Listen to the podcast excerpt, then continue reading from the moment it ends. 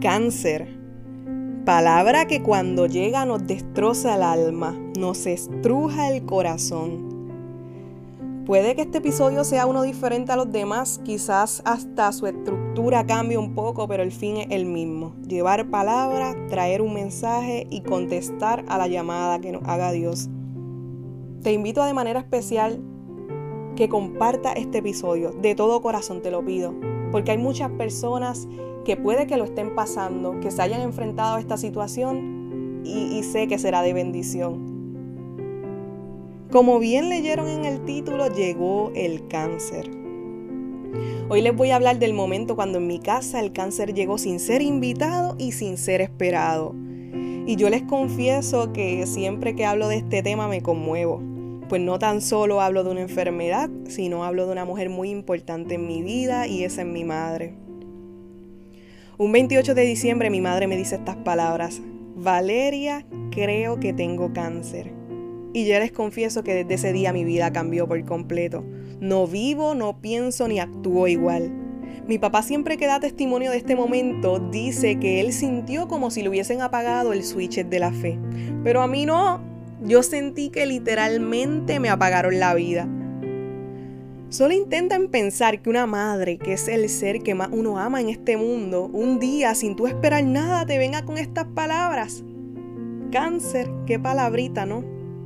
La escuchamos mucho, la vemos en la televisión, en las noticias, la vemos en los periódicos. Sin embargo, nunca pensamos que la podemos llegar a escuchar en nuestra familia. El que conoce a mi familia sabe que nosotros somos bien parranderos, nos gusta la música, el baile, la bomba, la plena, el holgorio y como decimos en Puerto Rico, en Navidad estamos en todo nuestro apogeo. Imagínense en que dos días después de Navidad mami me diera esta noticia. La celebración, la alegría, la felicidad se me fue. Durante dos o tres semanas, la única que, lo sabía de mi casa era yo y mami. Así que yo creo que ustedes pueden pensar en nuestro sufrimiento. Y ahí estuvimos como por dos semanas guardando en silencio el dolor, el dolor que aturdía nuestro corazón. Viví noches llenas de lágrimas, de dolor, de sufrimiento, de pensamientos de muerte, de pensamientos de luto y nadie sabía nada. Mi hermana me veía a las 3 de la mañana despierta y me preguntaba, nena, ¿pero qué te pasa? ¿Por qué no puedes dormir? Y mi mente solo decía, si ella supiera. Comparto con ustedes y siempre lo digo que para mí era bien frustrante saber que por medio de su palabra Dios tiene promesas para nosotros. Sin embargo, en ese momento yo no las sentía.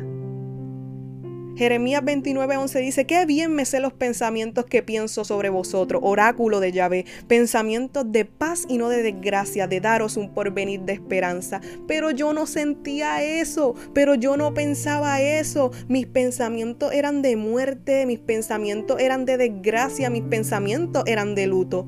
Y no fue que hasta cierto día cuando al fin toda la familia se enteró que Dios habló a mi corazón y me dio un versículo bíblico que hasta el sol, de hoy es el texto de toda nuestra familia. Y está en Éxodos 14, 14, donde dicen, quédense tranquilos, pues Yahvé presentará batalla por ustedes. Y no fue hasta ese momento en el que mi corazón volvió a sentir paz, mi corazón volvió a sentir esperanza, mi corazón comenzó a sentir tranquilidad tranquilidad, pues tenía la certeza de que Dios estaba y estaría con nosotros. Octubre ese es conocido como el mes rosa, de, pues donde conmemoramos el mes de la sensibilización sobre el cáncer de mama, pues como una forma de promover la detención temprana y el tratamiento adecuado a fin de prevenir, aumentar la supervivencia y reducir los efectos negativos de este tipo de cáncer y comparto con ustedes este pequeño testimonio porque sin duda alguna todos tenemos algún amigo, algún familiar o conocido que ha pasado por esta terrible enfermedad. Y cuando el cáncer llega a un hogar se viven momentos de tristeza, de desesperanza, momentos de, desolación, de llanto. Sin embargo, mi familia y yo damos testimonio de que cuando se tiene a Cristo, el proceso es diferente.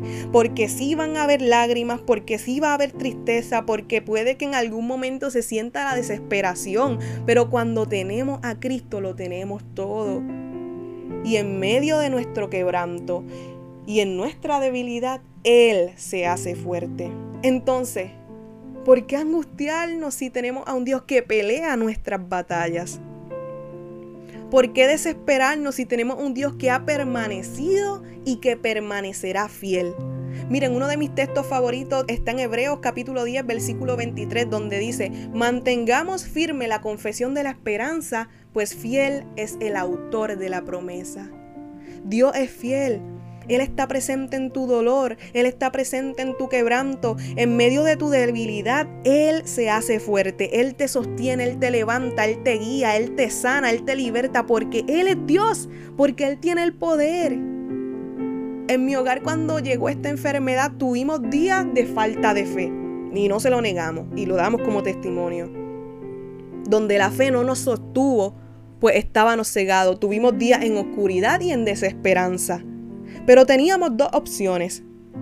La primera era creer en lo que decían los médicos y poner nuestra esperanza en los médicos. La otra era poner nuestra fe, nuestra confianza y nuestra esperanza en Dios. Y de la misma manera que mi familia, tú también tienes esas dos opciones. Y no tan solo en los momentos de enfermedad, sino que en cualquier momento que estás atravesando. Pregúntate hoy, ¿en quién voy a poner mi esperanza? En lo que dice el médico, en lo que dice el doctor, en lo que dice el diagnóstico, en lo que dice el abogado, en lo que dice mi familia, en lo que dice aquel de la calle o en lo que dicen las finanzas de mi casa. No, mi hermano, mi confianza está puesta en el Dios que hizo los cielos y la tierra. Oh, alzo mi ojo a los montes, ¿de dónde vendrá mi auxilio? Mi auxilio viene de Yahvé, que hizo el cielo y la tierra. No deje él titubear tu pie, no duerme tu guardián. No, no duerme ni, ni dormita el guardián de Israel. Tu Dios, que también es mi Dios, no duerme, no descansa, no se olvida de ti. ¿Cuántas veces hemos sentido que Dios nos ha abandonado? ¿Cuántas veces hemos sentido que Dios nos ha dejado solos, que Él se ha olvidado de nosotros? Yo no sé tú, pero yo lo he sentido. Y en medio de mi dolor le he dicho entre lágrimas, no me dejes sola, ven que te necesito. ¿Acaso es que te fuiste porque es que no te siento? Y viene Él con su amor misericordioso y me dice, tranquila hija mía, quédate tranquila, pues yo pelearé tu batalla. Y hoy Dios también te lo dice a ti, tranquila, tranquilo, no desfallezca, no desmayes que yo te cuido. Yo soy tu Dios, yo te sostengo y yo pelearé por ti.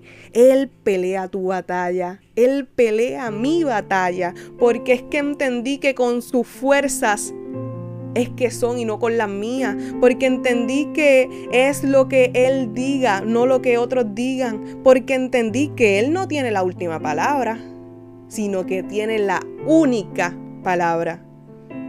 Entonces debemos preguntarnos en quién está puesta nuestra confianza hoy. Tenemos una llamada a confiar en el Señor, a permanecer firmes en medio del proceso, de la enfermedad, de la alegría o de la tribulación. Y lo vemos viendo desde el episodio pasado. Tenemos que tener una confianza plena de que Dios pelea nuestra batalla.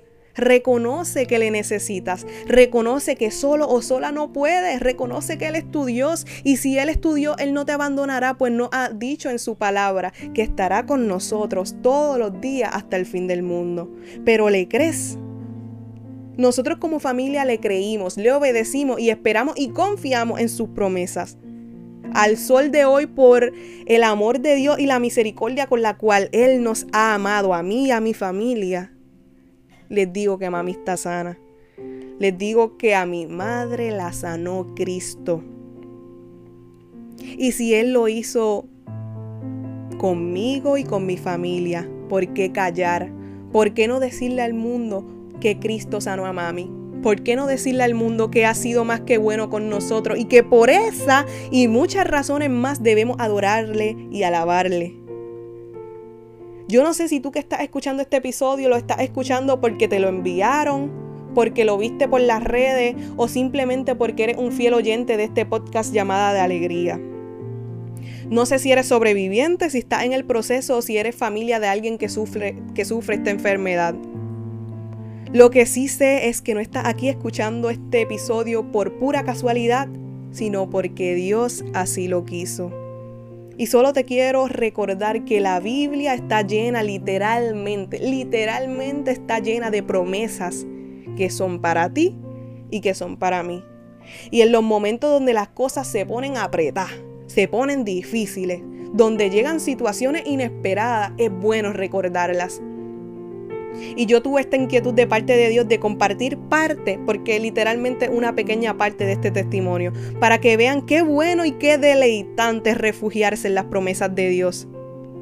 A ti que me escuchas, te recuerdo lo que dice Isaías capítulo 43, versículo 2. Cuando cruces las aguas, yo estaré contigo. Cuando cruces los ríos, no te cubrirán sus aguas. Cuando camines por el fuego, no te quemarás ni te abrazarán las llamas. Ahora haz este texto tuyo, ponle tu nombre, actualízalo a tu realidad.